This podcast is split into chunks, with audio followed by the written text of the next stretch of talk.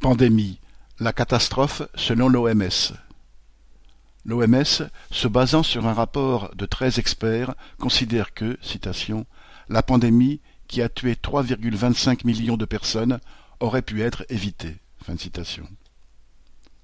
Face à une situation où la maladie se développe à l'échelle mondiale, entraînant déjà plus de morts en 2021 qu'en 2020, l'organisation dénonce une situation due à une myriade d'échecs, de lacunes et de retards dans la préparation et la réponse. On ne trouve pas dans le rapport plus de détails sur ces états, leurs lacunes et retards, une fois l'alerte mondiale lancée début 2020.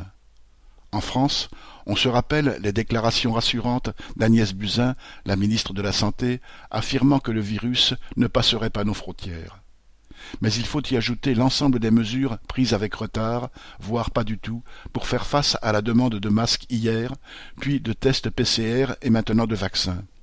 Chaque fois, des considérations économiques et politiques ont amené des dirigeants, en France mais aussi dans le monde entier, à justifier l'injustifiable il y a eu les discours sur l'inutilité des masques ou des gestes barrières, notamment avec Trump et Bolsonaro, la course aux tests introuvables et aux résultats tardifs.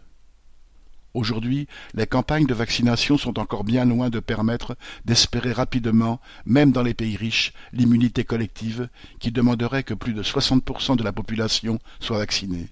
Et dans les pays pauvres, la catastrophe est programmée du fait de l'absence quasi totale de vaccins.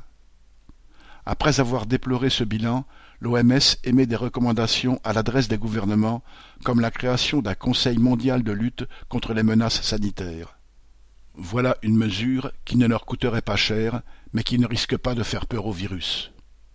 Cédric Duval